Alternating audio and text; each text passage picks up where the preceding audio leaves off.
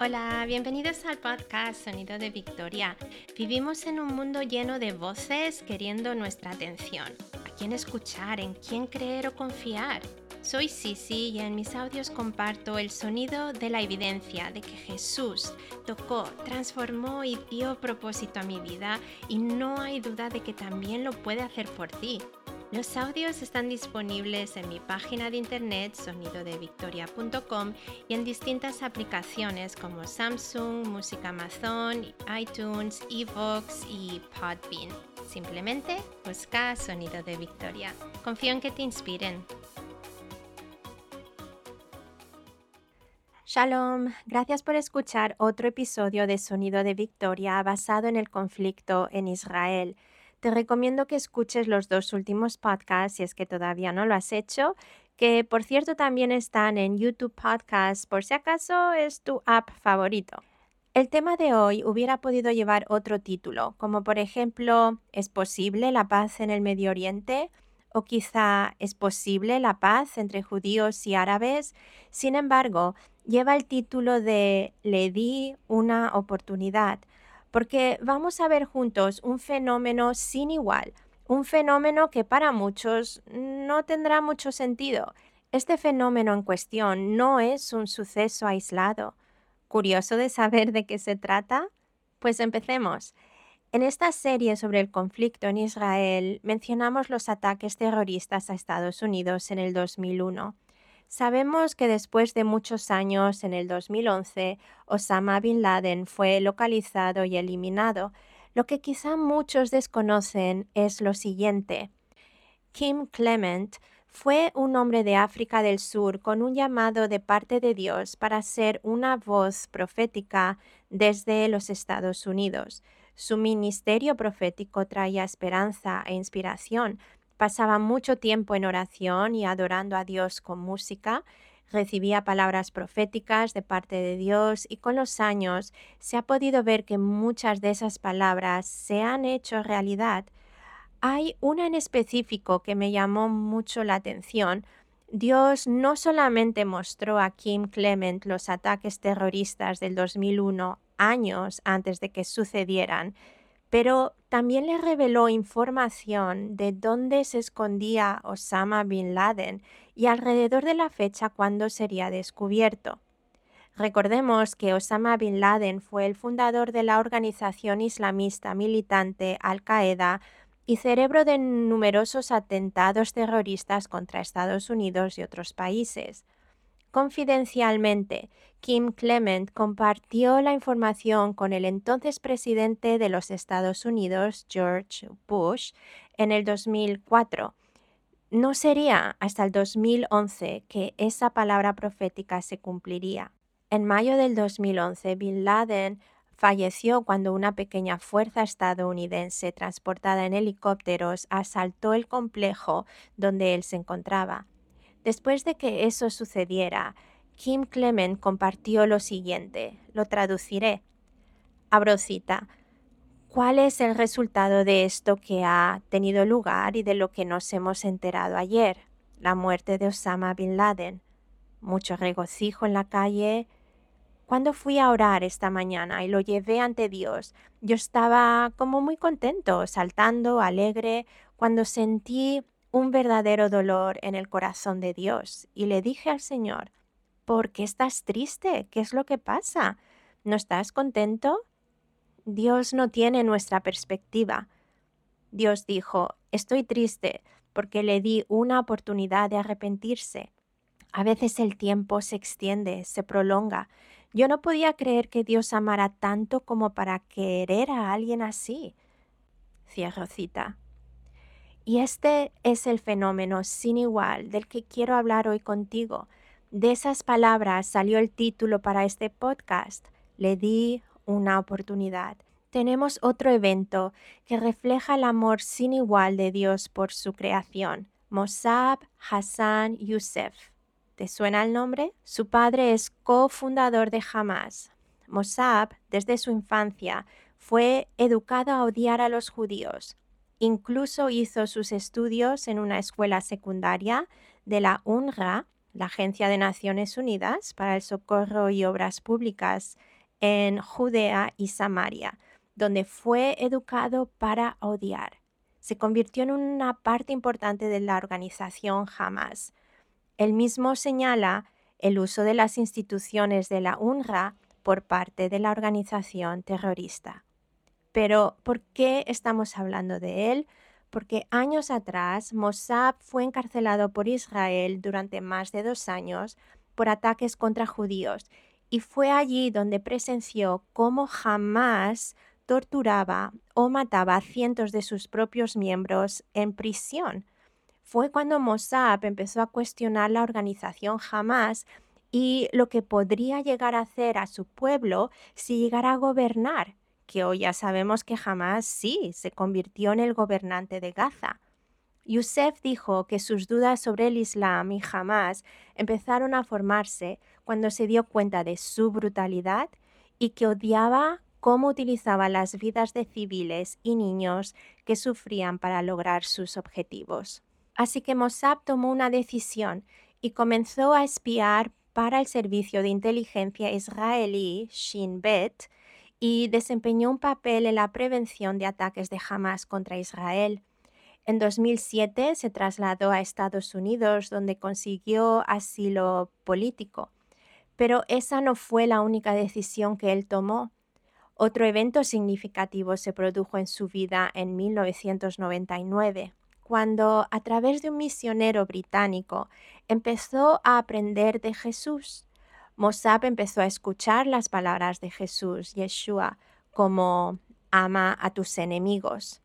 Empezó a ver cuán duro Jesús, Yeshua, era con la gente que quería justificarse por sus propios medios. Empezó a ver cómo Jesús, Yeshua, liberaba a la gente de costumbres religiosas, esas cosas resonaban con Mossad, pues el Islam y Hamas son todo lo opuesto a las palabras de Jesús. Aquí vemos cómo Dios dio una oportunidad a Mossad de arrepentirse, de cambiar sus caminos, de recibir la salvación a través de Jesús, Yeshua.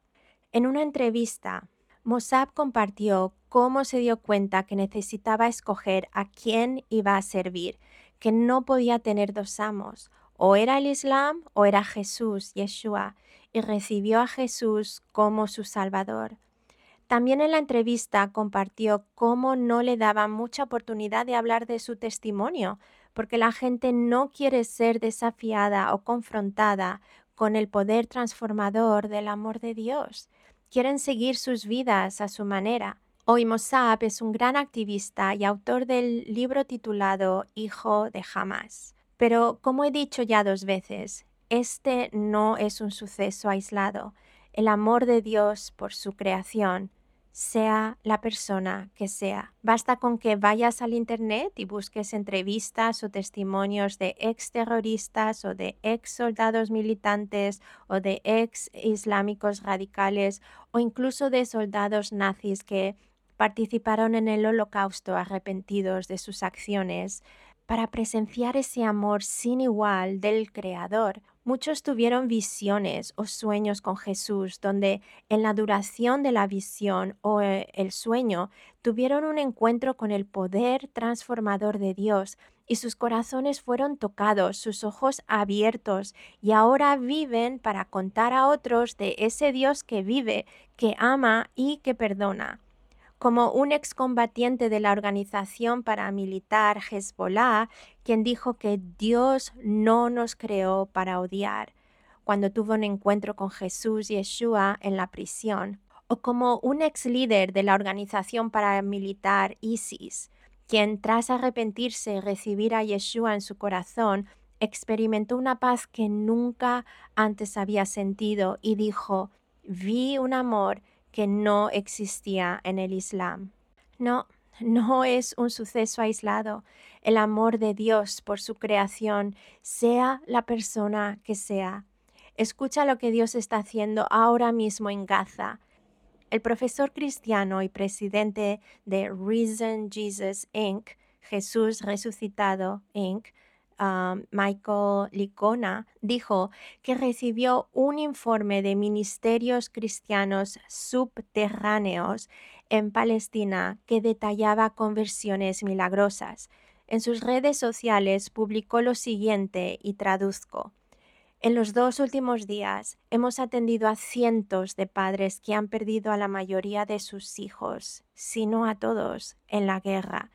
Mientras los poníamos a salvo, también les dábamos de comer, les lavábamos la ropa y empezábamos a leerles la Biblia, compartiendo con ellos el camino de la paz a través de Jesús. Entonces ocurrió un gran milagro. Anoche Jesús se apareció en sueños a más de 200 de ellos. Han vuelto a nosotros para aprender más de la palabra de Dios y nos preguntan cómo seguir a Jesús. no, no es un suceso aislado. El amor de Dios por su creación, sea la persona que sea. En el Nuevo Pacto o Testamento, vemos uno de estos momentos también. Vayamos juntos a Hechos 26. El rey Agripa le dijo a Pablo, Puedes hablar para defenderte. Pablo levantó su mano en alto y dijo, Me alegra poder hablar hoy delante de Su Majestad, el rey Agripa. Estoy contento porque podré defenderme de todas las acusaciones que hacen contra mí esos judíos yo sé que Su Majestad conoce bien las costumbres judías y sabe también acerca de las cosas que discutimos. Por eso le pido ahora que me escuche con paciencia. Todos los judíos me conocen desde que yo era niño. Saben cómo he vivido en mi país y en Jerusalén. Siempre he sido un fariseo. Si ellos quisieran, podrían asegurarlo, pues lo saben. Los fariseos somos el grupo más exigente de nuestra religión ahora me están juzgando aquí solo porque creo en la promesa que Dios les hizo a nuestros antepasados. Nuestras doce tribus de Israel esperan que Dios cumpla esa promesa. Por eso aman y adoran a Dios día y noche. Gran rey Agripa, los judíos que me acusan no creen esa promesa. ¿Por qué ninguno de ustedes cree que Dios puede hacer que los muertos vuelvan a vivir? Antes yo pensaba que debía hacer todo lo posible por destruir a los que creían en Jesús de Nazaret. Eso hice en la ciudad de Jerusalén. Con el permiso de los sacerdotes principales, metí en la cárcel a muchos de los que creían en él. Cuando los mataban, yo estaba de acuerdo. Muchas veces los castigué en las sinagogas para que dejaran de creer en Jesús. Tanto los odiaba que hasta los perseguí en otras ciudades. Para eso mismo fui a la ciudad de Damasco, con el permiso y la autorización de los sacerdotes principales. Pero en el camino, gran rey Agripa, cuando eran las doce del día, vi una luz muy fuerte que brilló alrededor de todos los que íbamos. Todos caímos al suelo. Luego oí una voz que venía del cielo y que me dijo en arameo, Saulo, Saulo, ¿por qué me persigues? ¿Qué sacas con darte cabezazos contra la pared? Entonces respondí, ¿quién eres, Señor? Él me contestó, yo soy Jesús. Es a mí a quien estás persiguiendo. Levántate, porque me he aparecido ante ti para nombrarte como uno de mis servidores. Quiero que anuncies lo que ahora sabes de mí y también lo que sabrás después. Te enviaré a hablar con los judíos y con los que no son judíos, y no dejaré que ninguno de ellos te haga daño. Quiero que hables con ellos para que se den cuenta de todo lo malo que hacen y para que comiencen a obedecer a Dios.